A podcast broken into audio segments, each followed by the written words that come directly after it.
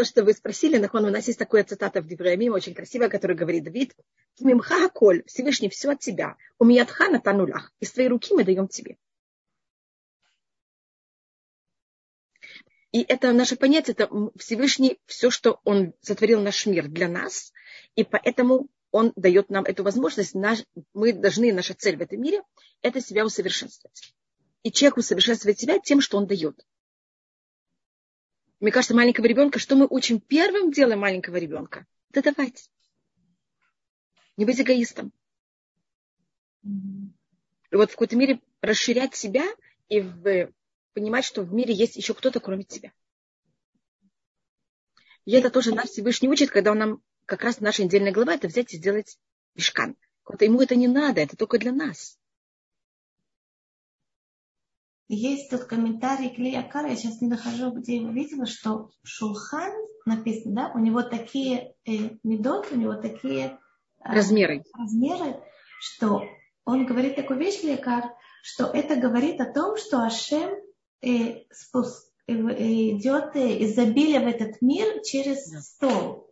Да. И каким образом это действительно мы можем это видеть, и, и если этому аналог в нашем мире. Сегодня. Мы считаем, что любой стол, он сравнивается. У нас стол сравнивается с жертвенником. Это говорится в книге Ихискель. И это еще рассматривается в других местах. И у нас считают, поэтому у нас, если вы знаете, есть особые законы, связанные со столом. У нас принято, что на стол не садятся. Слышали о такой вещи? И у нас стол называется жертвенник человека.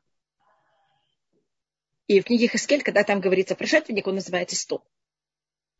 И у нас считается, что эм, там говорится, за шухана шелифне ашем. Это стол, который перед Всевышним. И, это, э, и у нас стол это то место, на котором мы едим.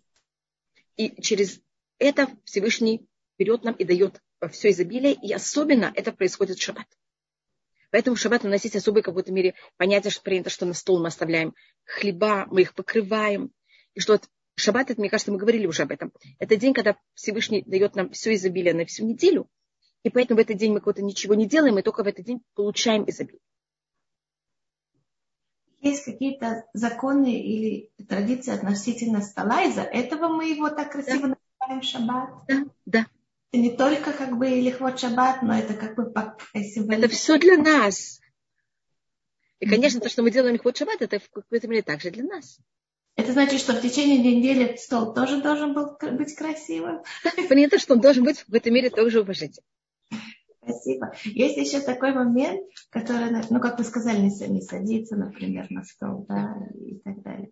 И, есть такой момент, есть очень э, э, кеторет, да, благовоний и миньян шель э, хош, э, авней, э, авней. Да. да. Это очень интересно, потому что на самом деле есть такая даже Э, альтернативная медицина излечивает с помощью камней. Да, у камней как бы есть... Ком, камни и ктурет, это будет на следующей неделе крови. А почему у меня здесь написано? Тут только говорится, что их надо взять. Я, а, Вы совершенно правы. В нашей недельной главе говорится, что их надо взять, а как ими пользоваться, будет говориться в следующей недельной главе. Вы хотите, можно об этом и поговорить в этой недельной главе. Просто есть очень известный а, Рабейну Бахаей, который он рассматривает каждый камень, какая его символика и чем он помогает человеку и э, Рабин, что-то вроде альтернативной медицины. И Рабейну Бухайта рассматривает Пашат э, ТЦВ в следующей недельной главе.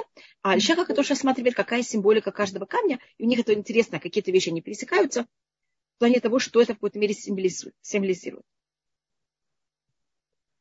Как будто каждый камень, что и какая его символика. Да. Но э, если вы хотите, можно этим заняться, но тогда мы этим в какой-то мере занимаемся все время, потому что у нас, у нас в нашей отдельной главе говорится две вещи. Одна вещь это, что весь еврейский народ должен был дать, для того, чтобы из них взять и сделать то, что будет описано в нашей недельной главе и следующей недельной. В нашей недельной главе мы это приносим, мы это даем, а потом это делится. То, что из этого берется и делится сам мешкан, это описывается в нашей недельной главе, кроме маленького жертвенника, а в следующей недельной главе будет описываться, что надо было, как, должны были быть, как должна была быть одежда священников. А, понятно. А что И драгоценные камни были на одежде священников. Да. А что мы учим из нашей недельной главы? Что мы можем выучить в нашу жизнь сегодня из нашей недельной главы? Можно рассмотреть очень много вещей. А, скажем, если вы начали рассматривать а, а, понятие утвари. У нас стол – это символика обычно понятия богатства и царства. Как говорится, стола. Царский стол. Мне кажется, на русском тоже говорится про царском, о царском столе. А у нас, значит, утвари, которые у нас были, самый главный, это у нас был маленький, э, у нас был эм, Арон, это первое, о чем говорится, это ковчег завета, где находились скрижали. У нас был, э, это было в внутренней комнате. Мы, по-моему, говорили об этом в прошлом году, когда мы делили, сколько комнат были, как это было все построение. Может, можно рассматривать о всем построении глобально, а можно рассматривать о утвари, которые были, что было в каждой комнате. Это понятно, как это? Значит, у нас была внутренняя комната, более наружная комната, и потом был двор. Нас вот есть три деления. И они глобально рассматриваются как человек. Значит, у нас голова, мне кажется, мы говорили, а потом у нас есть до диафрагмы и ниже диафрагмы. Это у нас а, также в какой-то мере деление а, того, что есть в Мешкане это также, значит, это как будто по форме человека. У нас это можно рассматривать также по времени. У нас есть Йом-Кипур, у нас есть все другие праздники, и у нас есть будни. Мы делим по форме человека э, время, место, у нас все оно параллельно. Но это называется снизу, ашами. Что это? Человек снизу, если это ниже диафрагмы, это, это вход, да, или это... Э, да, точно. Это наружная сторона, это двор. А... Голова это какая-то внутренняя часть. Это вот мысли. И у нас эм, это также построение храма, оно было в форме, как строится дом. У нас есть спальня, это более внутренняя вещь. И там мы обычно, что мы делаем ночью? Мы все время думаем, обдумываем, что и как. Потом у нас есть столовая, как будто бы салон.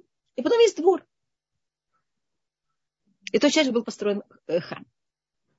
Был двор, и это параллельно, как я вам говорю, это параллельно также дням э, понятие времени. У нас параллель душа, время и место. И они а. у нас все параллельны. Получается, что это не только душа, это сам человек, а в плане тоже души есть такое же тоже деление, только если мы берем да. только душа. Да, есть у нас тоже есть души. и внутреннее. Да, да.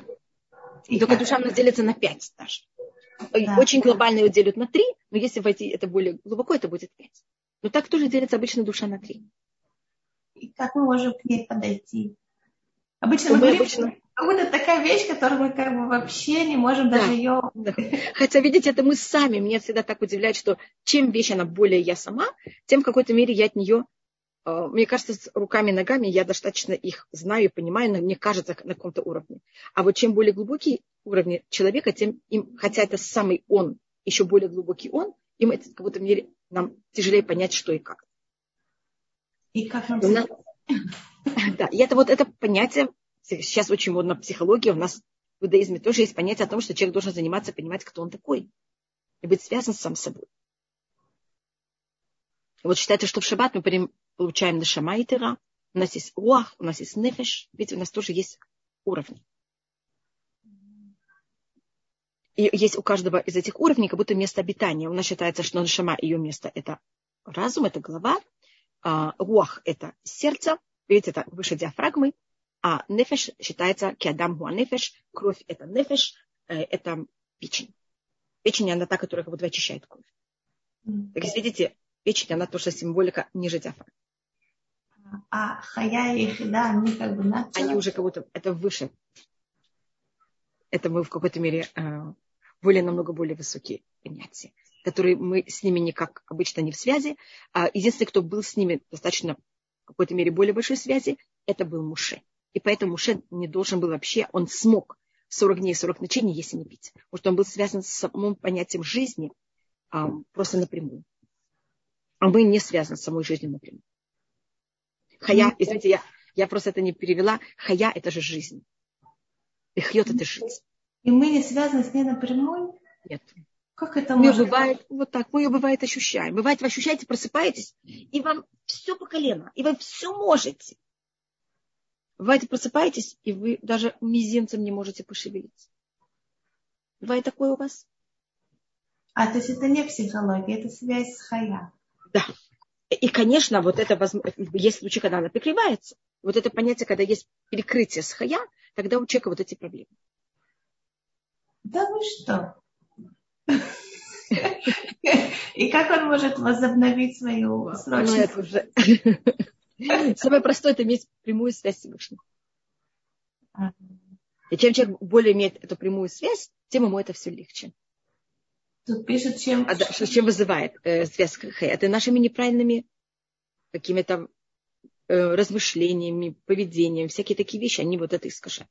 Они в какой-то мере искажают нашу эту связь. Я себе это всегда представляю, как будто у нас есть такая труба, или, можно сказать, как это, что-то, что объединяет, и мы можем, понимаете, там сделать петлю, мы можем чем-то, а когда мы сердимся, когда нам неприятно, когда мы приходим в претензии, мы это засариваем. Когда мы это воспринимаем желание Всевышнего, как оно есть прямо, и нам, мы совсем согласны. Это в какой-то мере совсем по-другому. Мне кажется, мы даже ощущаем себя по-другому, когда мы это принимаем. Без претензий, без, понимаете, как это. Как, э, как чисто сосуд без всяких э, обидных претензий. Да. Оливай. Оливай она скоро времени в наши дни. Да. да.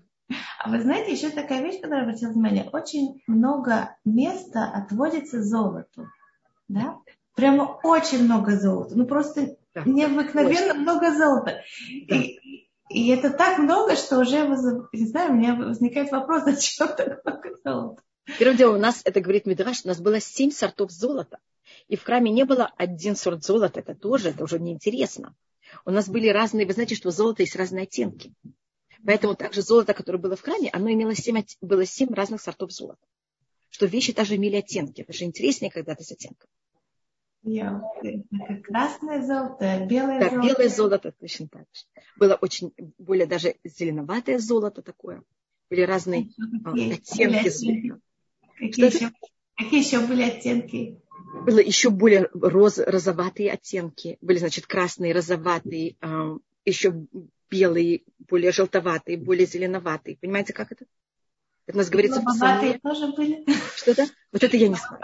Я просто, там говорится, семь сортов золота, но я, а, так как я их никогда не видела, я только могу, понимаете, сказать, как, как они описываются. У нас есть в 68-м псалме а, Яракрак Харуц. И там Яракрак это же зеленоватый. Так это там рассматривали, что здесь был какой-то тоже немножко такой оттенком таким. И это тоже говорится в um, устном предании, там перечисляются все в разные сорта золота, которые были. Там зав шахут, загав парваим, зав сагур, загав фаз. Э, я просто только говорю слова. Понимаете, как это? И они у нас описываются в Митраше. И что нас символизирует? У нас э, металлы, которые пользовались храме, были только три металла. Это первое, что говорится, когда говорится о том, что мы должны были взять. Это зах, хесеб, унхуши. Золото, серебро и медь. И, может быть, я рассмотрю немножко разницу между ними. А серебро – это была единственная вещь, которую никто не мог дать, сколько он хотел. Вернее, даже если он хотел это, пользоваться этим по-другому. А серебро надо было давать, вот то, что было построено в храме из серебра, было от всего еврейского народа тоже самое. Каждый должен был дать полшекеля, как ни, ни больше, ни меньше. И из этого то, что сделали, это взяли и сделали из большинства. Взяли и сделали туфельки. Я так это называю туфельки. Это такие я не знаю, как это, такие, такие, э, на которых были взяты и одеты на каждый столб два.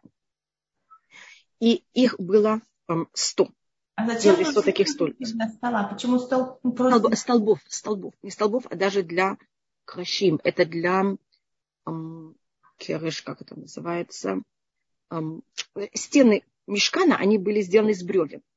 И каждое бревно, оно внизу было пропилено, так что в него вставляли в каждом, на каждом бревне два таких туфелька внизу. Зачем? Зачем нужно? Я сейчас рассмотрю опоры. Да, может быть, так они называются, я просто не знаю, спасибо, Рина. А, и были еще четыре столба, на которых была повешена занавеска, которая делила внутреннюю комнату от наружней, и они называются у нас столбы. На них была на каждой, это была разница между бревн, то, что называется бревна, и то, что называется столбы. На них было только одето по одному туфельку. Значит, у нас было 96. А, у нас было 48 столбов. 48 помножить на 2, что вам даст? 96. Еще 4 столба. Я просто говорю, а как это? У нас было 100 столбов. Каждая, конечно, вещь имеет очень много символик. Скажем, 48 бревен. А если я переведу это на буквы, 40, как вы знаете, это буква Мем, а 8 это буква Хет. Это будет во слово Мох. Разум. Это 48 путей, э, как это? Для того, чтобы достичь Тору. Да. Потому что у нас все было в очень многих символиках. Сто это очень, э, знаете, сто это такая цифра очень, как называется, э, общая цифра. А 96 это у нас это гематрия слова цап. Цап это приказ. Это значит точно исполнять то, что Всевышний сказал. Есть еще имя букв Всевышнего, которое 96 букв, или я путаю, что ли? 72. А, путаю. И у нас, не, не, не страшно. И у нас также а, то, что а, еще были также петеля, не петельки, и крючки во дворе, и, которые тоже были сделаны из серебра, и также там были столбы, которые на них вешали занавеска, это то, что создало эм, ограду двора, и там тоже были какие-то серебряные украшения. И каждый человек, когда он давал эти полшекеля, это зависит на каком духовном уровне он был. Если он был на очень высоком духовном уровне, так его, эм, из его полшекеля брали и делали туфельки для бровин, которые были святая святых. Кто был, понимаете, как это? Значит, где именно пользовались его серебром, это тоже вещь, которая Всевышний решал, где и как будет что каждого. А те, кто были самые менее хорошие, и давали, ну надо, ну что делать, все дают, нет выхода. Их серебро были во дворе. Из них делали крючки, которые были во дворе. И у нас такое предание, что когда Муше, это будет не в нашей недельной голове, не через, через, через, Муше там потом берет и отдает отчет. И когда он дает отчет, он вот эти серебро, которым он пользовался для двора, он забывает его. Это символика того, что эти люди не имели с Муше уже никакую связь. Поэтому он об этом забирает. И вот эти подставочки, или туфельки, или как, я не знаю, как, или опоры, или как их называть, они у нас называются, я пишу это на иврите, Эден.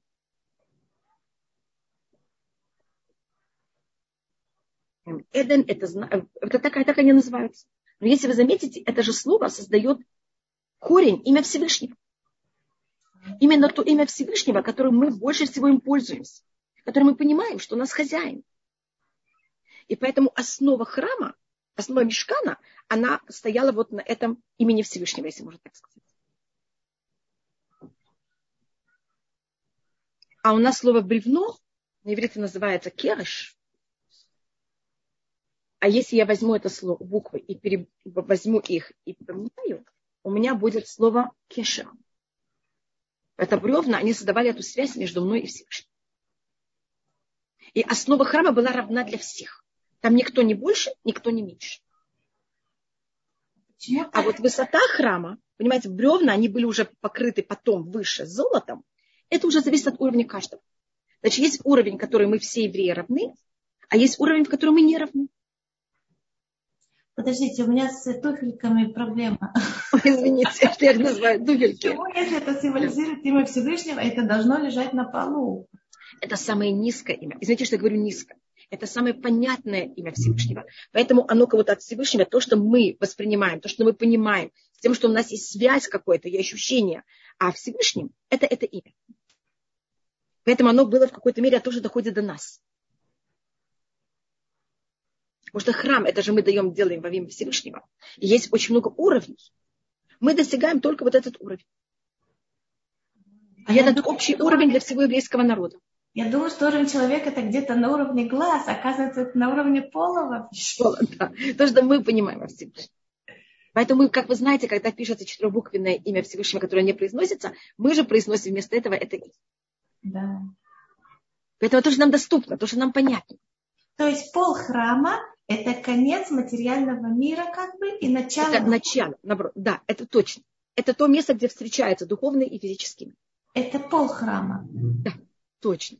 Понятно. То есть все, что есть в храме, это показывает высшие миры, мир. не символизирует да. наш материальный мир. Это от материального мира и выше. Но у нас ведь физический наш мир, он сотворен как отражение духовного.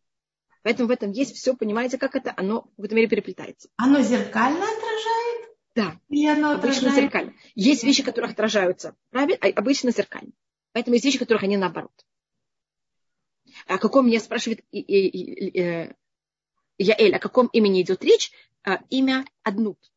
Когда мы говорим, как мы обычно говорим и произносим имя Всевышнего больше всего.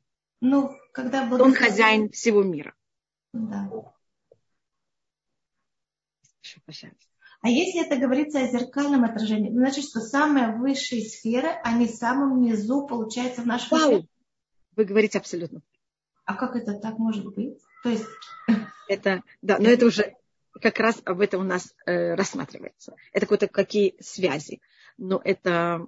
Эм, может быть, мы говорили об этом снова. Если вы спросили, я только скажу такую глобальную вещь. А, вы знаете, что у нас есть, когда Всевышний к нам относится на уровне суда, и тогда а, мы в какой-то мере, и уровень суда, он в какой-то мере немножко более низкий, чем уровень милости. Уровень милости – это как Всевышний дает нам, независимо нам положено, не положено, кто мы и как. А на уровне суда это зависит, кто я такая. И как я себя веду, так то, то же самое я получаю. Но понимаете, что на уровне суда я уже более взрослый. Я уже в состоянии как-то отвечать за свои поступки. На уровне милости я вообще никто. Независимо, я хорошо себя веду, плохо себя веду. Уровень суда мы называемся, мы относительно Всевышнего называемся матерью. Потому что мы инициаторы э, отношений. На уровне, когда Всевышний ко мне относится на уровне милости, я его дочь, я вообще никто и никак. Так видите, милость что-то выше, я в ней в отношениях как будто дочь. Что я еще ниже. Да. Мил... Э, вы понимаете то, что вы сказали, в какой-то мере, как оно в какой-то мере может рассматриваться. Но это очень высокие вещи. Я только просто вы спросили, я вам просто показываю, как это Это очень красиво. И это просто гениально, как вы... Просто это у нас э, есть такая символика, поэтому мне на, уровне этой символики очень легко это сказать. Это говорит Раби Шимон Барюхай на комментарии на песне песни. Mm-hmm. И кто мне сказали об этом, написал, что кесев, серебро, это как раз понятие милости. У нас есть понятие красного цвета и белого цвета. Золото, как вы знаете, более символизируется красным цветом, а серебро более эм, белым цветом. И у нас эм, эм, серебро, корень слова серебро на иврите, хесов, это лихсов, это хотеть, это желать. Значит, это в каком-то мере храм стоял на вот этом стремлении и желании еврейского народа к Всевышнему. А, хорошо. А есть еще две другие, вы сказали, матех это металл, это, это, это золото и медь. У нас только были три металла, золото, серебро и медь. И что золото это понятие суда. А что такое за? Как это? Захар? Это лицо, а что такое за? Вот это у нас, вот это, я не знаю, есть какой-то корень, который связан, понимаете, как это? А, это может быть приятно, что-то такое. Цхив панав, это что такое приятное.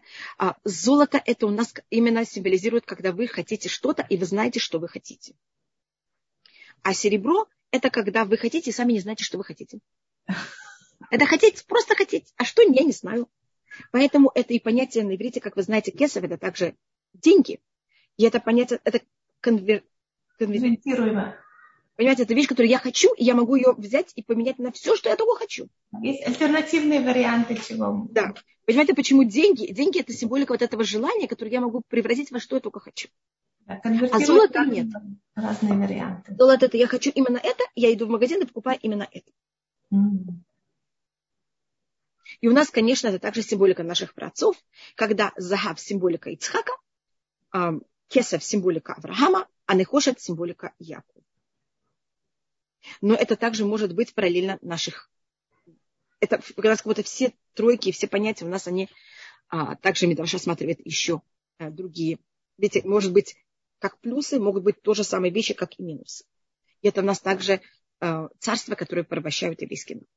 Что-то Вавилон, э, Персия и Мидия. Как вы знаете, Персия и Мидия – это символика страстей без границ. Вспомните Ахашвироша, который мы как раз сейчас начиная месяц Адар, который у него жен непонятно сколько, все красивые девушки в Персии и Мидии. А, он пирует 180 дней. И это, конечно, символика серебра. А золото это именно то, что человек... А, и поэтому золото в храме, оно было как микша хат.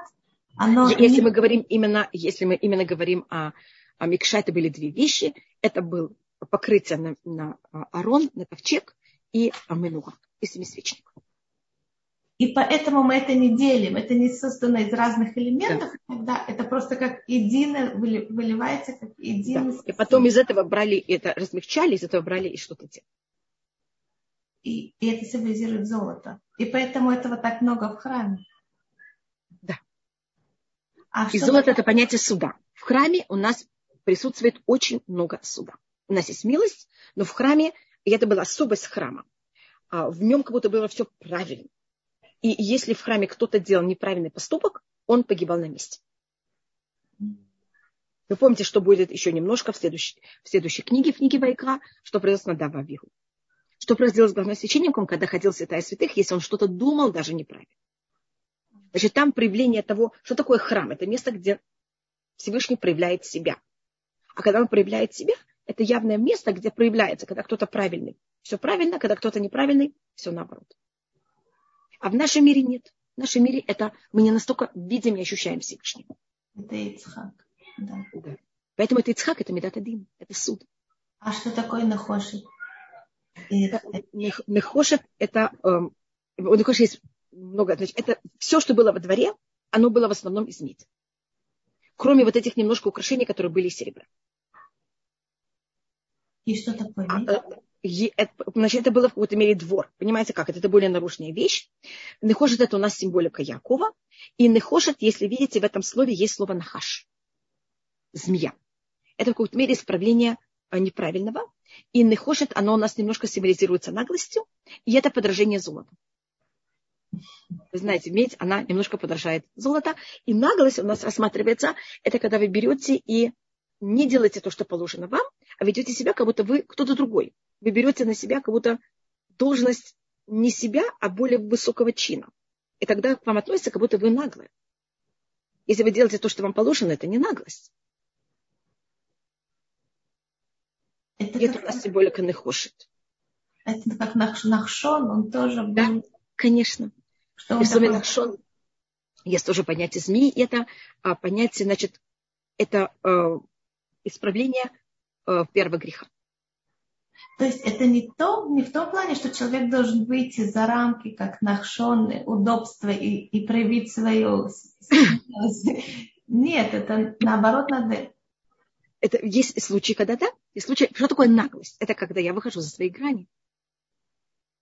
А почему Яков, он такой хороший, он никуда не выходил? Он все время только и ходил.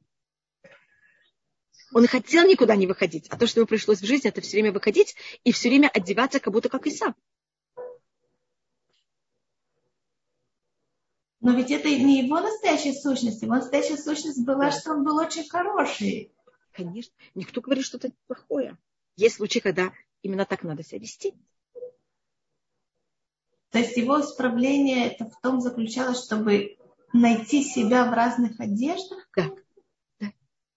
И как это... Где сохранить, где сохранить свое я, когда я оказываюсь в совершенно для меня неприемлемых а, обстоятельств. И сохранить свое я в этом. Это будто точка Якова. И это точка еврейского народа. Нас Всевышний берет все время засовывает среди других народов, в другие совершенно ментальности, в другие совершенно обстоятельства. И как мы сохраняем свой иудаизм, они зависят от того, в какой среде мы находимся. И, конечно, мы будем что-то подражать. И, конечно, будем чем-то заражаться. И как все равно мы остаемся мы. И сохраняем свое какое-то я. И это проблема еврейского народа. И как это связано со змеей? А, змея, первым делом, это одно из животных, но снова зависит на каком уровне и как это. Значит, это понятие э, плохого начала, которое хочет нас взять в какой-то мере и э, превратить в кого-то другого, сделать из нас что-то не то, что, что мы, кто мы такие. Уговаривая нас, что мы настоящие, именно то, что, что оно нам хочет объяснить и сказать. И любое животное обычно имеет свою форму. А змея может быть прямой, а может быть кривой. Она может меняться как она только хочет. Это написано в книге Ишаяу, есть там понятие нахаш барях и нахаша калатон. А прямая змея – это как засова, и змея вот такая, которая крутится. У нас даже есть разные названия, понимаете, как это? Вот эти формы змей. А почему женщины терпеть не могут видеть змеи? Я просто... Я, не, я могу сказать, есть люди, которые любят змеи, они даже любят рептилии, они даже их выращивают дома. Это зависит, но обычно у людей есть какое-то отвращение к змеи, потому что это вот а, наша как будто, Напоминание. Да, ассоциация от того, что было в начале. Ужасно. Медь это как будто интересная вещь. А то, что рассматривает устное предание, металла, который тут нет, это железо. Угу. Мы бы кого-то ждали, когда что-то строится, должно быть железо. Вот у нас это главные металлы. Железо – символика убийства. Это металл, который в какой-то мере, понимаете, как это он уже эм, также берет и уничтожает, и Всевышний не хочет, чтобы ничего железного не было. И это у нас так заканчивается Пашат Итро, что мы, когда строим жертвенник, запрещено, чтобы был построен отесанными камнями железом. Потому что мы, любая вещь, которая связана с укорачиванием жизни и убийством, оно не входит. А как же Амалек и, и царь Давид? Царь Давид у нас символизируется золотом. Золотом? Да, хотите, первым делом это красное, а он же красный. Хотите, я вам покажу такую вещь? Я не знаю, ли вас такая вещь интересует. Просто вы сказали, я так автоматически сказала, хотя золото символика Ицхака. Я тут не вхожу, как это все, понимаете, как это, как оно все переплетается. Я беру слово загав, это золото, и делаю его гематрию. Зайн это 7, хей это 5, бет это 2. Сейчас я написала также Давид, как он пишется обычно в книге Шмуэль. У Давида есть две формы, как он пишется. Есть, как он пишется в книге Шмуэль, есть, как он пишется в Девреамим. В псалмах он бывает пишется так, бывает по-другому. А, в книге Шмуэль он пишется всегда без Юда. В Девреамим он всегда пишется с Юдом. В псалмах пишется бывает так, бывает так. Далее это 4, Вав это 6, далее это 4. А получается, что Рахель это, это серебро, а Ле это золото? Что у вас золото? Какой у вас гематрия золота? 14. Какой у вас гематрия Давида? 14. Я. И, и 14 у нас гематрия слова яд, рука. Но снова я уже не хочу входить, как и что это символизирует. Давид, он считается у нас Авраам, Ицхак Якуб. Они считаются замысел, они считаются теория, а и также Муше в какой-то мере. Авраам, Ицхак Якуб создали генетически еврейский народ. Они же наши працы. Муше и Арон, они нам создали нашу религию и дали нам нашу религию, создали нас как народ. А Давид все это вместе берет и превращает в физическую вещь, которая имеет страну, имеет государство. Оно уже в какой-то мере, понимаете, это рука. Давид считается рука Муши. Он тот, кто берет это и на физическом, это как, что там авацат, как это называется на русском? Исполнительная власть. Исполнительная, Исполнительная власть. Да. Так Давид это исполнительная власть. Кто такой царь? Царь это исполнительная власть. А исполнение мы делаем рукой. Ага. А Поэтому Давид и гематрия рука. А Сара, Рахель, Велия, они тоже, у них тоже есть символика? Да. да. Теперь, если вы хотите, я не знаю, особенно это рассматривается.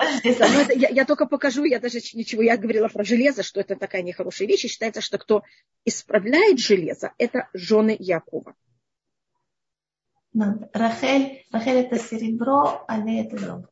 Правильно или неправильно? Да, не, я сейчас говорю немножко что Я сейчас написала слово барзель. Это железо. Это считается у нас аббревиатура четырех шон Якова.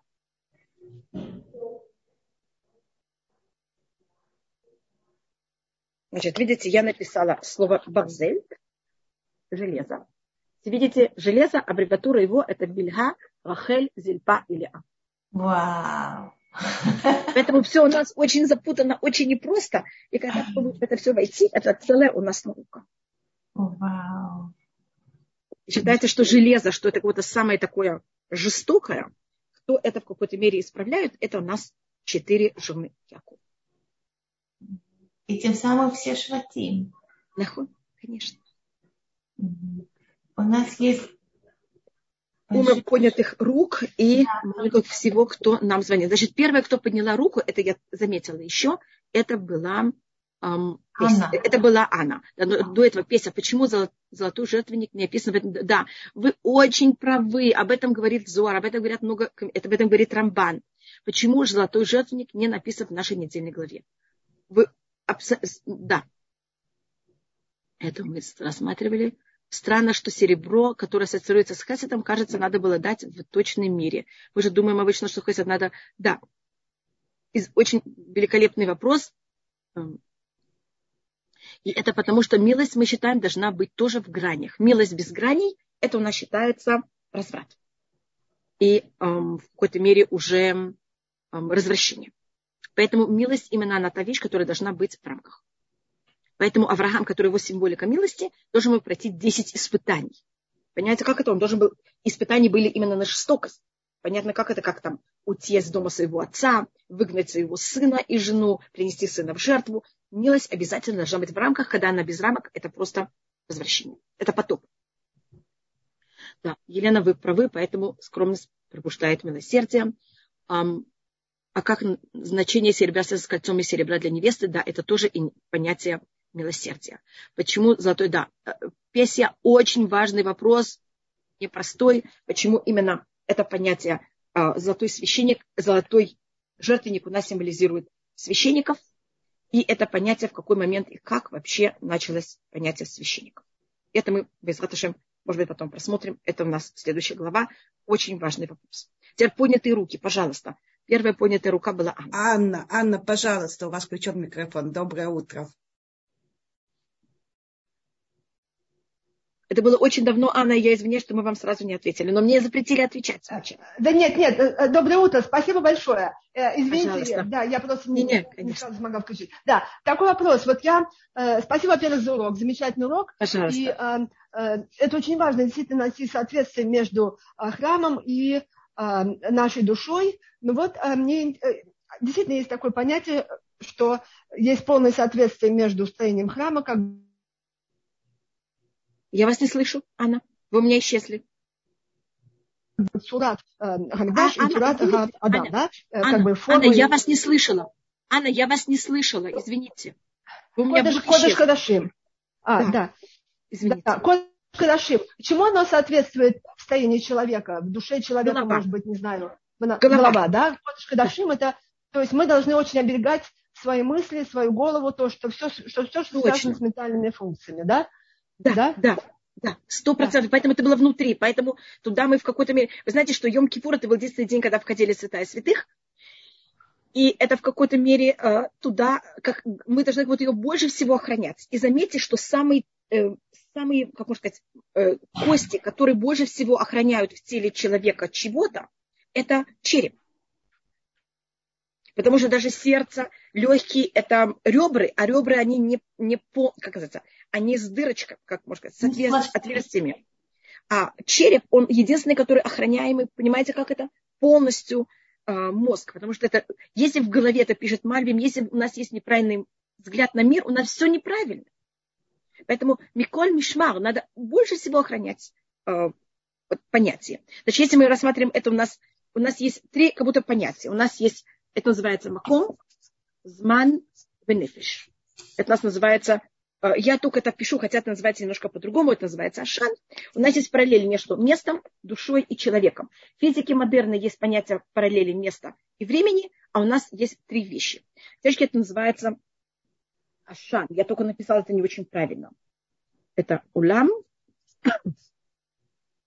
шана и нефиш.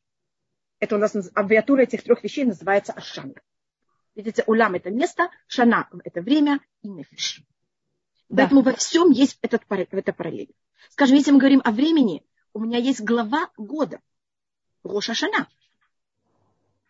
Когда мы да. говорим о месте, храм – это в какой-то мере место, понимаете, как можно сказать, даже в самом храме были вот эти три уровня. И у нас место, что это самое святая святых, оно параллельно Йом-Кипуру, поэтому только в Йом-Кипур можно было туда войти, и оно параллельно, если мы говорим про нефаш, про душу главного священника.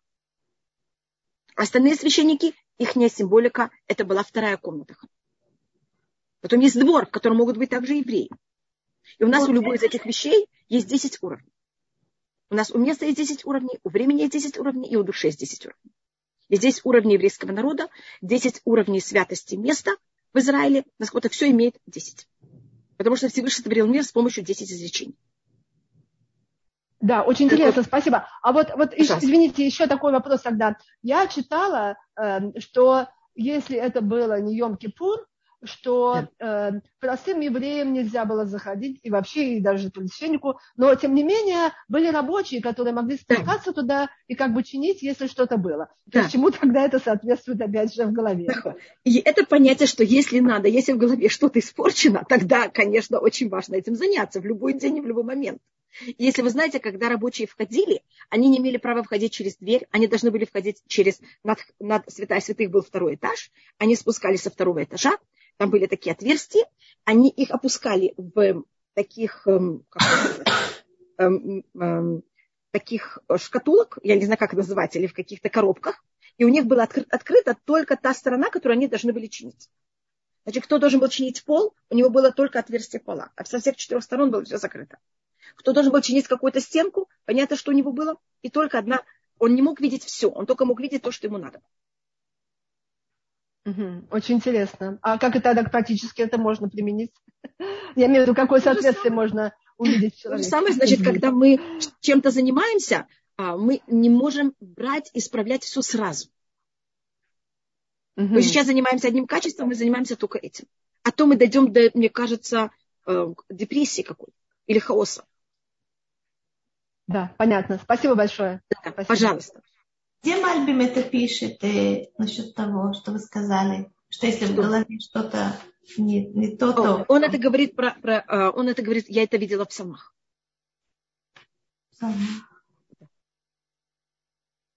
Он про, говорит про ивут. Он говорит, что такое авон.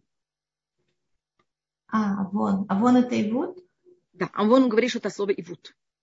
Да, вы, вы совершенно правы. Там говорится, Миколь Мишмар Нецор Либеха, Кимимену Туцот Хаим. И есть мне для Шлюмо, Шлюмо он считал, что самое главное это эмоции. Там целый спор о том, что самое главное, сердце или эмоции. Давид считал, что самое главное это э, разум, а Шлюмо считает, что самое главное это эмоции. Я, может быть, объясню, какая связь. Мы какие-то вещи понимаем в голове, но даже и, и это, конечно, если у меня что-то неправильно в голове, так все летит. Но даже если все правильно в голове, я уже знаю, что это так. Но для того, чтобы эта вещь дошла до исполнения, а мне нужно захотеть. Я понимаю, что это правильно вставать рано и есть завтрак вовремя, и не курить, и делать упражнения. Вы знаете такое нехорошее слово?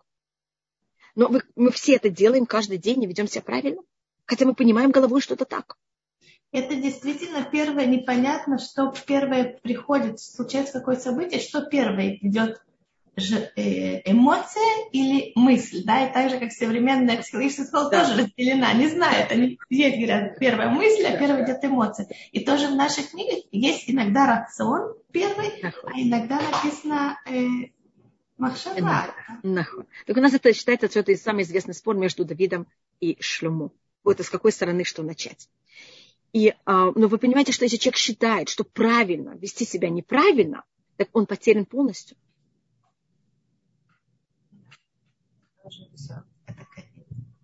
Это уже, понимаете, тогда... Извините, то кто-то что-то пишет, Марина. Только я не вижу. Так это понятно, значит, мы должны хотя бы правильно понимать, что и как делать. А потом есть еще другое понятие, после того, как я поняла это, что я так себя вела. Для того, чтобы я так себя вела, это должно пройти еще через мое сердце. Но если человек считает, что правильно себя вести, это ничего не делать, и наоборот, так понимаете, вообще не с кем тогда вообще даже у нас нет ничего общего для того, чтобы пойти дальше.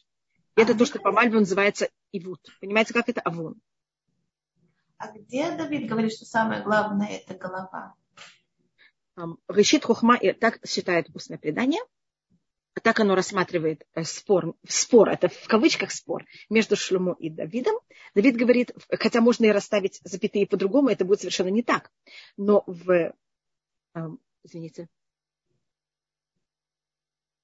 да, это важно, э, э, сочетание серебра с золотом. Это важно также в нашей всей жизни, да, в какой-то мере у нас то же самое в нашей жизни. А, у нас э, говорится решит хухма и раташе. Так по э, Мидрашу решит хухма. Первым делом мудрость. Потом и раташе. И раташем это же эмоция, это страх перед Всевышним. А Шлюмо говорит в Мишлей, и раташем решидат. И раташем это начало дат. Значит, сначала Ираташем, а потом дат. И Шлюмо все время говорит о сердце. И то, что Шлюмо попросил также, это было лев шумер. Сердце, которое слышит. Он не попросил разум. Он попросил эмоции. А, извините, что я влезаю. Тогда как, каким образом получилось, что именно царь Шламо, который написал, что Ирад Хашем решит Хахма, именно он... Решит, да, извините. Что? А, да, да, извините. И, да, и именно он как бы превысил а, э, как бы вот Ират Хашем. То есть он, именно он, э, у него было больше жен, чем положено царю. Да, и именно да, у него было да. больше... Получилось, Потому... что именно у него не получилось Ират. Да, да, да. В какой-то мере он, это, это тем, что он все время борется, он все время это пробует достичь. И у него с этим проблема, нахон. Вы совершенно правы. Мы склоняемся в сторону Давида. Э, я не знаю, считается, что мы склоняемся в сторону шлюму, что это то, что у нас а, должно быть. Да. да. И как вы знаете, первая буква Торы – это бет, нахон брешит. Последняя буква Торы – это лямит. Если я это напишу на другом порядке, у меня будет слава Леви. И это то, что говорит Муше, это то, что считается и Муше, что он говорит, Марашем рукеха шольвимах, что Всевышний просит от тебя, ки им ли ира, бояться. Теперь мы считаем, что глобально человек да знает, что правильно, что неправильно. Надо очень постараться быть совсем неправильным, размышлять Хотя нас очень часто стараются это сделать.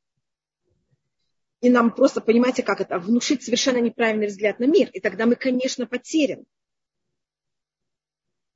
Но э, то, с тем, что мы боремся больше всего, мне кажется, в жизни, это с эмоциями.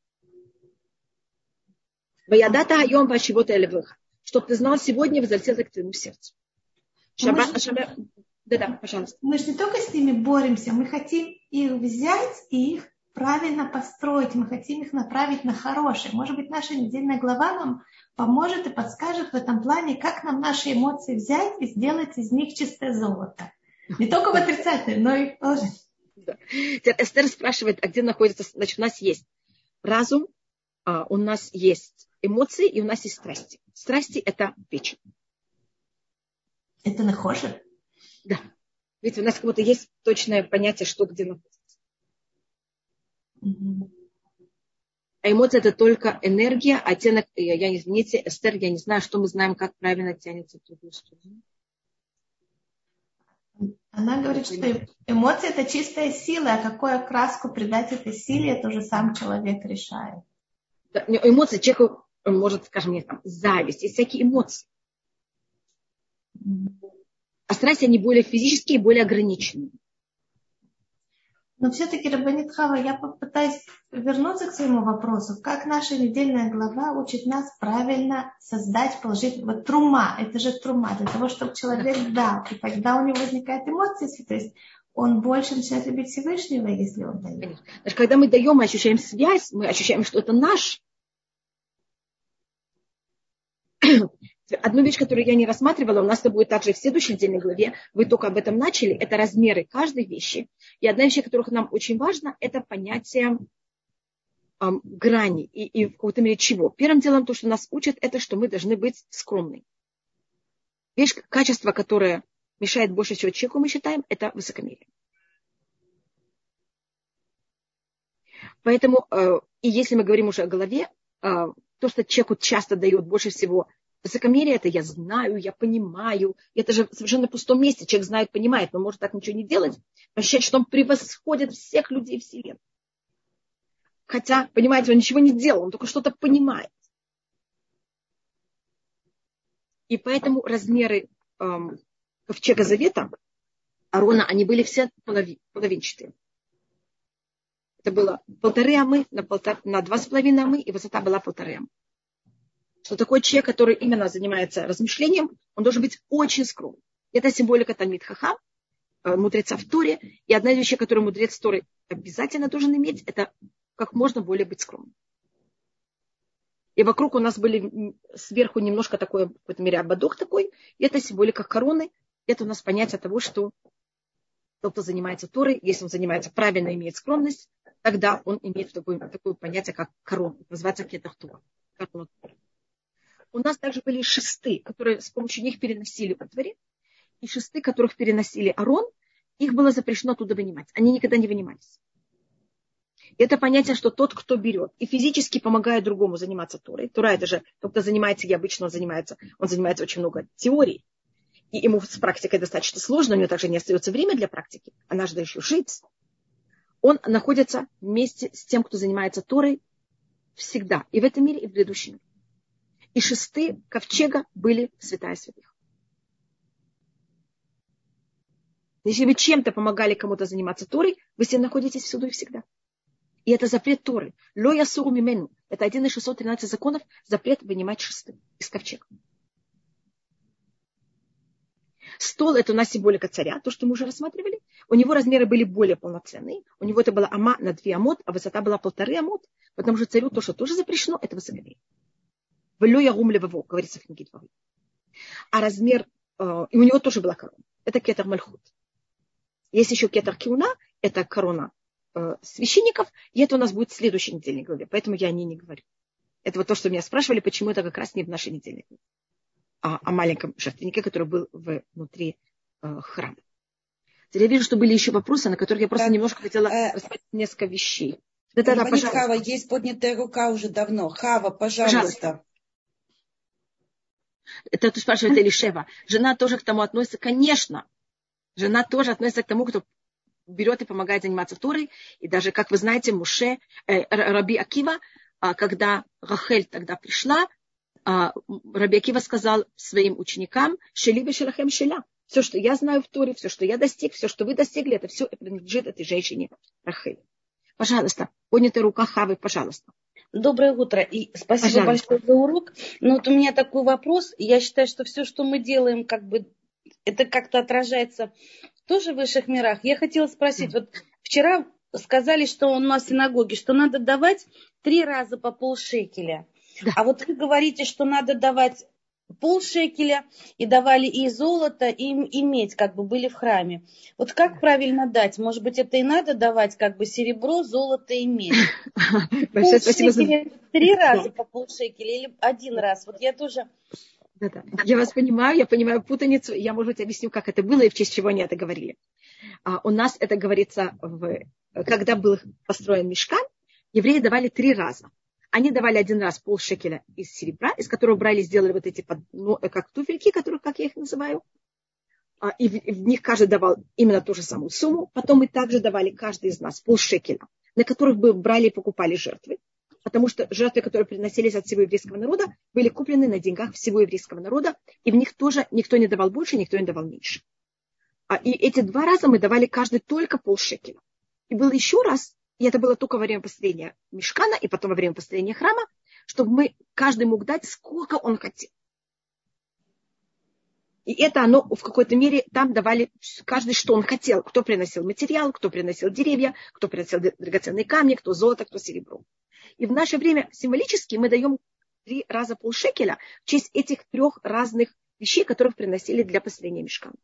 Но сейчас принято давать именно три раза полшекеля, а не как будто два раза и первоначально приносили полшекеля, а один раз приносил каждый, что он хотел, но мы сейчас тоже даем только обычно так принято, а три раза полшекеля.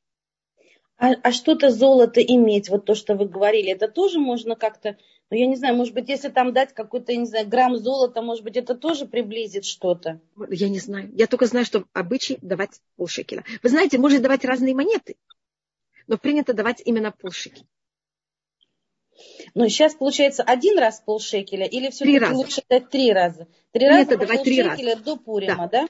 И, и, и принято это давать даже когда мы приходим читать вечером Мегилат Эстер, тогда принято брать и давать это, там обычно из тарелки, и мы кладем по полшекеля в каждую тарелку. Прямо полшекеля? А, это зависит, как это делается. Есть кто рассматривает, сколько стоило полшекеля и сколько сейчас стоит полшекеля, как бы, понимаете как. Теперь вопрос тут надо проверить, что наши полшекеля, как будто сейчас, если они меньше, чем пута, тогда это ничего, это проблема. Да. Полшекеля, считать, что сейчас 26 шекелей. Надо проверить каждый раз, я еще не проверяла, сколько это сейчас по весу, это какая-то стоимость серебра. Сколько весит какое-то серебро. Э, какое серебро. Малком меня спрашивает, откуда у евреев были шекели. А, это было серебро. И евреи, когда выходили из Египта, им египтяне давали, как вы знаете, серебро. Поэтому евреев было все, что им надо было. Я извиняюсь, а, что получается, да. что один раз по полшекеля надо дать именно перед чтением Магеллат Эстер? Мы даем три, три раза полшекеля перед чтением Магеллат Эстер. Прям в день, в день начала Пурима, правильно да, я понимаю? Да, Или да, точно. заранее? Да-да, в день, в самый, как принято обычно. Снова вы можете делать как Кроме того, женщине это менее обязательно, а у мужчин это тоже это обычай, это не обязательно. Но так принято. Понятно. Спасибо большое. Пожалуйста, пожалуйста, Хава. Если хотите блинедер, я спрошу, сколько сейчас примерно стоит полшекеля, сколько и, и какое именно в наше время именно понятие, сколько надо давать. Я, я, я извиняюсь, я, просто не я, проверила. Нет, я извиняюсь, я даже как бы вот в России нашла настоящие серебряные полшекеля Вау. израильские. Они как Вау. есть как монеты израильские, они настоящие полшекеля израильские, серебряные. Я знаю, я знаю. Да, они Есть не так дорого стоят, но как бы они хотя бы настоящие, ты понимаешь, настоящие, что... Да. да. Да, спасибо, спасибо большое, Ха. Спасибо вам. Пожалуйста. Рабанит Хава, можно задать вопрос? Да, да, пожалуйста. Во-первых, мы хотели вас попросить, если вы можете сегодня задержаться до 10-15. Да, у нас мы начинаем вторую лекцию. А, хорошо. Хорошо, спасибо. И э, какая связь между нашей недельной главой и этой субботой? У нас считается, что каждая суббота у нас сейчас а, первый шаббат в месяц Адар. И а, в месяц Адар у нас считается, что то, что мы смогли взять и, можно сказать, вы знаете, что Гаман хотел взять и уничтожить еврейский народ, и то, что он пробовал делать во имя этого, он предложил Ахашвирошу за еврейский народ 10 тысяч талантов. Асерат алифимки как кеса. И считает, что то, что мы брали и давали, когда был построен мешкан, мы давали вот эти монеты, это в какой-то мере, или не только монеты, то, что мы давали для построения мешкана, и то, что мы сейчас также даем полшекеля, а, символически, когда был храм, мы давали эти полшекеля до покупки эм, жертв, они взяли перевесили 10 тысяч талантов Хамана. Что это такое? Значит, когда кто-то... Значит, у нас снова, когда я была маленькая, может быть, я вам говорила, она мне казалось, что еврейского народа какая-то фобия, что все за нами гонятся, и все хотят, и мы только интересуем весь мир. Мне кажется, что она какой-то э, мания величия. И э, как, я просто говорю, как мне это казалось. Потому что я вообще ни о ком не думаю и не понимаю, зачем думать о ком-то другом так слишком много. Но мне кажется, мы видим, насколько эта мания преследования еврейского народа, она всюду расцветает. И чем я становлюсь старше, я это более понимаю и вижу. И Всевышний так создал мир. И для того, чтобы мы это все выдержали, мы должны тоже что-то давать. И когда мы согласны, это не обязательно деньги, это может быть какое-то усилие, какая-то вещь, которую мы берем и делаем во имя Всевышнего. Это берет и перевешивает все эти желания других сил, все эти нас уничтожить. И это как раз понятие нашего месяца. И мне кажется, мы сейчас тоже видим, я говорю, я живу в Израиле, у нас есть такое государство, как Иран, которое почему-то мы ему мешаем, непонятно почему. Есть другие народы, которые почему-то считают, что мы им тоже мешаем. И вот то, что мы берем, и снова я не, не имею в виду именно деньги. И я тут не говорю о количестве. Вы понимаете, что такое 10 тысяч талантов, а в сравнении каждый еврей дает полшекеля. Так говорится, что когда Аман об этом узнал, ему просто стало ужасно. Он сказал, что ваше то, что маленькое, то, что вы даете, там было также и про омер, это там, что мы даем маленькую какую-то а, немножко муки, из, даже не пшеницы, из ячменя, который мы кладем на жертвенник. Это все берет и перевешивает все, что делает Аман. Тут не вопрос количества, тут вопрос качества. И тума на иврите, это корень этого слова, это поднимать. Лехарим. Нам обычно кажется, что тума – это понятие, когда мы отрываем, отрываем, отрываем что-то от нашей души и кому-то что-то даем. А тут это у нас на иврите это понятие совершенно другое. Это понятие возвышения. Чтобы делать что-то, что вас возвышает. Вы знаете, и тоже я думала, вот вопрос, как и мы говорили... О, извините, меня спрашивают, какая была сумма всех талантов, извините, всего, что мы делали, это было 100 талантов серебра. Немножко больше, чем 100 талантов серебра. Пожалуйста. Когда мы говорим «Альна тела съедаем», что это да. значит? Литуль это тоже или взять, или поднять. Поднять. Что это значит? Почему мы должны перед хлебом говорить, поднимать руки? Потому что мы руками Руки это у нас вот то, что значит, у нас кто решил о том, что мы должны делать на Тиатадаем перед хлебом, это был Шлюмо. Это было, когда был взят и построен храм. И тогда то, что Шлюмо, снова я не знаю, каком уровне вы хотите это рассматривать, Шлюмо, он считается в духовном плане немножко параллель Ахашвироша. А я имею в виду, у нас есть разные понятия в мире. Это лев, нас... это страсти. Да, видик. Значит, у нас есть понятие брать и... У нас есть, может быть, я даже смотрю это еще по-другому. У нас есть женские страсти, вот символические. Мир сотворен на женском и мужском понятии. А мужское понятие зла – это желание властить и уничтожать. И мы, и у нас у каждого, мне кажется, у женщин тоже есть это желание, что все были покорены, все меня слушали, все делали то, что, то, что я хочу. А если нет, вы понимаете, что с ними надо делать. А есть женское понятие, это наоборот удовольствие. Я, вас, я приведу к тому, что вы будете моя поклонница, тем, что я вас уговорю вам, что это вам стоит. Значит, я буду вами манипулировать, и вы еще будете мне благодарны, что я вами манипулирую. Вы согласны, что это женское понятие? Хотя, может быть, мужчина пользоваться женским понятием, а женщина мужским. Я то говорю, как, какая в этом символика. И шлюмо, эм, ему, он должен был исправить то, что называется женская женскую страсть, я не знаю, как ее назвать. Но это не в понятии, значит, это и мужское, и женское, оно как будто бы не имеющий оттенок. Это вопрос не плюс и не минус. Вопрос, что вы с этим делаете. Поэтому Давид тем, что он занимается, это все время воюет, покоряет, и его э, оппоненты это все время мужчины. И он все время встречается с мужчиной. Шлюмо, его оппонент это женщина. Это царица Савская. Это две женщины, которые приходят с вопросом о ребенке. Вокруг Шлюмо все время женщин он должен был исправить вот то, что называется женское понятие. Поэтому у него стол, у него излишество. И он должен был правильно пользоваться богатством. Женщинами. Видите, у него стол. Мы говорим стол Соломона. У нас в пятой главе книги Шмуэль первый описывается его стол. И это было понятие, которое должен был исправить Шлюмо. И это понятие того, как правильно пользоваться излишеством.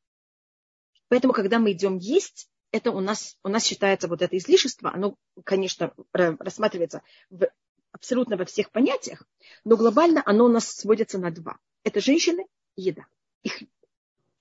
И у нас есть у Мамонида кни, 14 книг, это называется Мишне Туа, это э, Мишне, так называется самая главная работа Маймонида, она состоит из 14 книг, и э, одна из книг называется «Святость».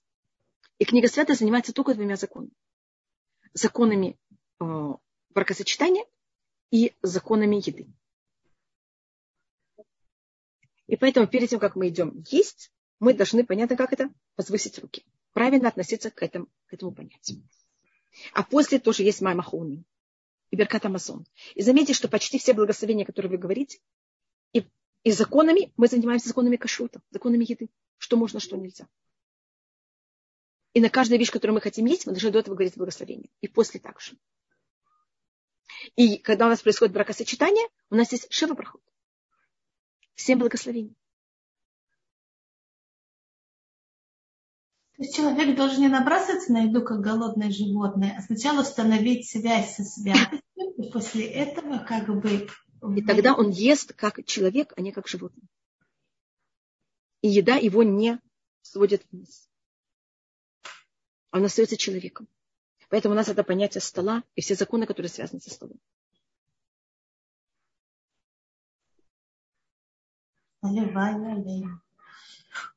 Так это, и поэтому этим занимался Шлюмо. Это в какой-то мере его понятие. Поэтому он именно то, что установил о законах. Понимаете, как это Ядвай.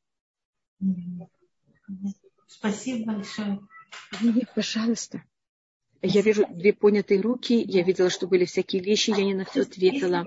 Также увеличить в радости, если грусть, работать найти не могу, дочь учиться. Либо, да, ой, я вас понимаю, либо первым делом имейте радость сами от себя. Очень важно, чтобы наша радость, она не зависела от наружных обстоятельств, а чем больше мы можем, чтобы она зависела только от нашего отношения. И видеть во всем как можно только всего. Снова, извините, я не могу а, говорит также об этом, потому что, что Всевышний меня охранял, чтобы не было таких испытаний. Но это моя бабушка, мать моего отца, может быть, я уже рассказывала об этом. У нее вот это было ощущение радости, что бы не было и как. Это вот прямая связь с Всевышним. Выйти посмотреть, какое небо. Понимаете, как это? Как все хорошо. Есть воздух. Вы всегда можете найти очень много чем радоваться. И чем больше вы это можете найти, иметь это, значит, смотреть всегда на то, что есть. У вас есть еще дети, Барухаши. У вас есть муж. Радоваться всегда тем, что есть. Я говорю о себе очень часто, скажем, я думаю, что бы было со мной, если бы я жила 200 лет назад, 100 лет назад. Это было время очень тяжело верить Всевышнему. Нам сейчас намного легче. Скажем, мы говорили 2000 лет почти, что мы возвратимся в Израиль. Это всем казалось какие-то непонятные вообще мысли еврейского народа. Мы сюда возвратились, мы здесь. Видим, как прочество исполняется в наших глазах.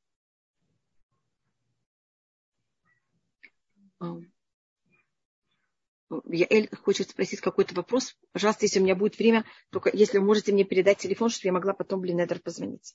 А то я просто не знаю, Яэль, как с вами связаться. Анит Хава, последний вопрос, перед тем, как мы закончим. Что что основная идея как бы нашей демоны, с чем мы должны работать, что мы должны принять в себе, исправить. Это скромность, это о чем? О чем речь? Это, это желание иметь связь с Всевышним. Исполнять его желание. Что такое сделать ему мешкан? Говорится, э, может быть, я рассмотрю, когда муж Всевышний предлагает и говорит это еврейскому народу, не входя сейчас даже в что. И я сейчас говорю в ВДБР, и сказал Всевышний э, сыновьям Израиля, возьмите, э, возьмите мне трума от каждого мужчины, который даст его сердце, и там говорится, что надо взять и дать. Там есть. И потом говорится, это восьмая строка. Васули Микдаш, и вы сделаете, и вы сделаете мне, и сделают мне более точно храм. Вешаханти Бетухам. Я буду находиться внутри них. Не говорится, я буду находиться внутри него, говорится, я буду находиться внутри них. Ведь на это устное предание я буду находиться внутри сердца каждого и каждого из еврейского И это тоже наша цель. Это дать, дать Всевышнюю возможность и сделать такую возможность, чтобы Всевышний находился внутри нас. А что это значит? Это значит, что мы хотим исполнять его желания и хотим делать то, что он хочет. И первым то, что он хочет, это чтобы мы были очень рады и восхищались миром, который он сотворил для нас. Не искали, чем и как это нехорошо, и не говорили, ой, что ты такое сотворил Всевышний а наоборот говорили, как великолепно. И дать возможность Всевышнему, и это рассматривает Рава Микоцк, он спросил один раз своих учеников, где обитает Всевышний? Ученики не могли понять, как значит, всюду обитает Всевышний. И он им сказал, вы знаете, где он обитает? Где дают ему обитать. А человек высокомерный не дает Всевышнему обитать внутри него, потому что он заполняет всю пространство. Поэтому я говорила о высокомерии. Поэтому, если мы хотим, чтобы Всевышний обитал внутри нас, и это цель построения храма, это чтобы у нас не было высокомерия и желание исполнять желание Всевышнего. А для этого надо очень радоваться. Без радости мы не, можем, не можем иметь связь с Всевышним. Для того, чтобы было у человека прочество, ему надо было радость. В момент, когда человек был без радости, он не имел связь с Всевышним. Поэтому за скромность и радость. Высокомерие – это когда я думаю, что я лучше знаю, как надо. Это высокомерие. И я даю, начинаю давать Всевышнему советы, как надо и как правильно. А не как то, что он мне дает, а мне это не, я недовольна этим, я начинаю объяснять, что надо ему делать. А столько всего хочется лучше. Да, большое спасибо, Хая. Да, извините. Вы мне, извините, у меня ваш телефон все время убегает. Я не знаю, как его Извините, вот все, я его сейчас написала. Извините, я его сейчас переписываю.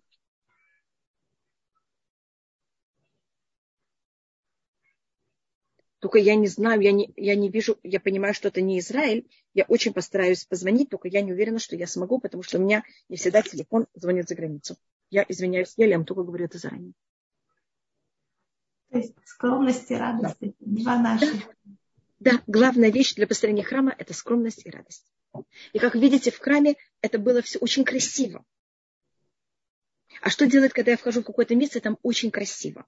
Это мне дает очень большую радость. Видеть красивые вещи. И когда это очень величаво и великолепно, я ощущаю скромность перед этим величием, которое я вижу. Поэтому эти две вещи должны были быть в храме. Для того, чтобы мне помочь дойти до этих двух эмоций. А в нашем доме как мы можем этого достичь? То, вот сейчас, в нашей жизни, в нашем мире. Я могу видеть, как все великолепно. То есть на природе, например, мы смотрим на небо, мы смотрим на облака, и тогда да. это очень скромности. А радость это когда красиво, когда мы видим красивые вещи. Да. да, Елена только говорит, как скромность из... Это пишет Маймонит, что когда человек берет и смотрит на природу, он может даже смотреть на саму, самого себя, как построен глаз, как построено ухо, как даже малюсенькое изменение чем-то, и, и все, на все, все теряется, Хасва Калиля. Величайший баланс, который есть в теле человека, во в природе, во всем. Говорит, когда человек на все это смотрит, он, у него происходит громадное ощущение своего, а, своего как называется, ограничения и величайшая любовь Всевышнего. Может, это было Маймонида, но я не думаю, что наш... Мы, наверное... Я просто пишу, что пишет Маймонид. Я просто говорю, как это. И мне кажется, что мы это встречаем у очень больших научных работников. Да. У меня в какой-то мере есть вот это ощущение, когда они достигают какие-то вот такие вещи. Когда достигают какого-то чуда, когда они вдруг понимают какую-то вещь в природе. Они ощущают в какой-то мере свою ничтожность, И вместе с тем неописуемое вот это величие того, как мир сотворен. Спасибо. Может быть, нам действительно надо какое-то время выделить и немножко изучить это, например, галактики, галак, вот это да. все, что каждого человека, или кого медицина привлекает, кого да. астрономия, кого да. И это у нас считается обязанность. У нас это говорится с ума романихем. Возьмите, вознесите, говорится в книге Шаяу. Посмотрите наверх, поднимите наверх ваши глаза. Уруми Багаэли. Посмотрите, кто сотворил этих. А Муцива Мисфар. Он вынимает а всех галактик, всех счетом. Лехулам Шимот и Край, все они имеют имена у Всевышнего. Миров Амит Свен Коах Ишлонейдар. Вот это рассматривается о том, как надо на все это смотреть. Вы знаете, Рабанит Хава, спасибо за ваш ответ. Есть тут важный вопрос, как не спутать скромность и зажатость. Зажатостью, да. Скромность это когда я ощущаю перед чем-то или кем-то в какой-то мере такое восхищение. А зажатость это когда я что-то хочу делать и не могу из-за своих каких-то внутренних ограничений. Как будто у меня есть какие-то ограничения, стены вокруг меня. А скромность это мое отношение к другим. А зажатость это когда я не могу что-то проявить. Это когда у меня есть барьер, и я не могу проявить что-то. Как человек может знать, что он на правильном пути, что он скромный, что он не зажатый, или что он зажатый? Как у человека есть какая-то возможность, как это определить? Первым делом это очень хорошо, когда есть кто-то рядом, который может подсказывать. Человек может думать, что он очень скромный. Конечно. Поэтому очень важно, чтобы был кто-то рядом, который ему, понимаете, как помогал. И это был тот, кто рядом, был кого-то незаинтересованный человек и правильный человек. Самому человеку сам собой почти невозможно. Это то же самое, как лечить самого себя. Очень сложно. И даже если есть книги, мне кажется, вы бы не хотели врача, который э, врач по книгам. Есть вопрос. Мало спрашивает, здороваться первое с мужчиной нескромно. Это очень зависит, я спрашивала моего отца об этом, это очень зависит от того, в каких отношениях вы насколько по ним близок, кто этот мужчина и как. Я, когда была маленькая, я училась всегда здороваться со всеми первой. Потом, когда я стала взрослее, особенно когда я приехала в Израиль, у папы было много мужчин-учеников, а они были все у нас дома. Я выхожу на улицу, я иду, я их всех, не всех, но какой-то вижу. И я спросила папу тогда, когда я поняла, что это. А, и папа сказал, что это очень зависит от того, какой у них, эм, вы понимаете, насколько и как. Скажем, я сейчас женила моего сына, Барухашем. И я могу сказать, что когда там я его вела на стояли мужчины с обоих сторон. Если какого-то мужчину я видела, что я знаю, я ему кивала головой и здоровалась первой. Я не ждала, чтобы он со мной здоровался. А, я принадлежу литовскому течению, и в литовском мире так было принято. А, спасибо, Хая, большое. А в хасидском мире так не принято. Поэтому вы должны понять, кто этот мужчина, какому течению он принадлежит, и как именно в вашем в какой-то мере, в том мире, где вы живете, и он живет, как принято. Знаете, Очень зависит от, от того, как принято и что. Это то, что мне папа сказал. Можно я скажу личный пример? Я помню, да. у, моей, у моей мамы есть сосед, и как-то я встретила во дворе ее дома, и я не поздоровалась с ним, и он потом маме жаловался, что я с ним не поздоровалась. Я в голову не пришла, понимаете? Я, подумала, я понимаю может быть, действительно с такими людьми, которые ожидают, да, нам надо здороваться. Да, и... да. Я поэтому, я смотрю на человека и пробую понять, он хочет, чтобы я с ним поздоровалась или нет. Марина, большое спасибо. Я поэтому, э, я рассматриваю, снова я вам говорю, в, литовском, э, в литовских общинах было абсолютно принято, что женщина здоровается с мужчиной. В других нет. И поэтому я стараюсь уважать каждого, в какого, какого он течения и как это. Я просто стараюсь посмотреть и понять, что он, понимаете, как это, что он от меня ждет. И это, конечно, какая-то четкость. Надо понять, что другой ждет от меня. Это не, не всегда можно понять. И бывает, мы попадаем в просак. Ну, что делать? Мы просим Всевышнего, чтобы нам дал правильное, понимаете, понятие, как себя вести. Мы маленькие, мы всего-навсего люди, мы, мы очень часто... Я молюсь, чтобы Всевышний мне помог правильно понять и шасвакалильно не сделать ошибку. Но мы, если не страшно, мы люди. И понятно, что как человек я ошибаюсь. Я ошибку не принимаю как что-то ужасное. Да. Мы просто на них учимся и все. Спасибо. До свидания. Пожалуйста, ходы, что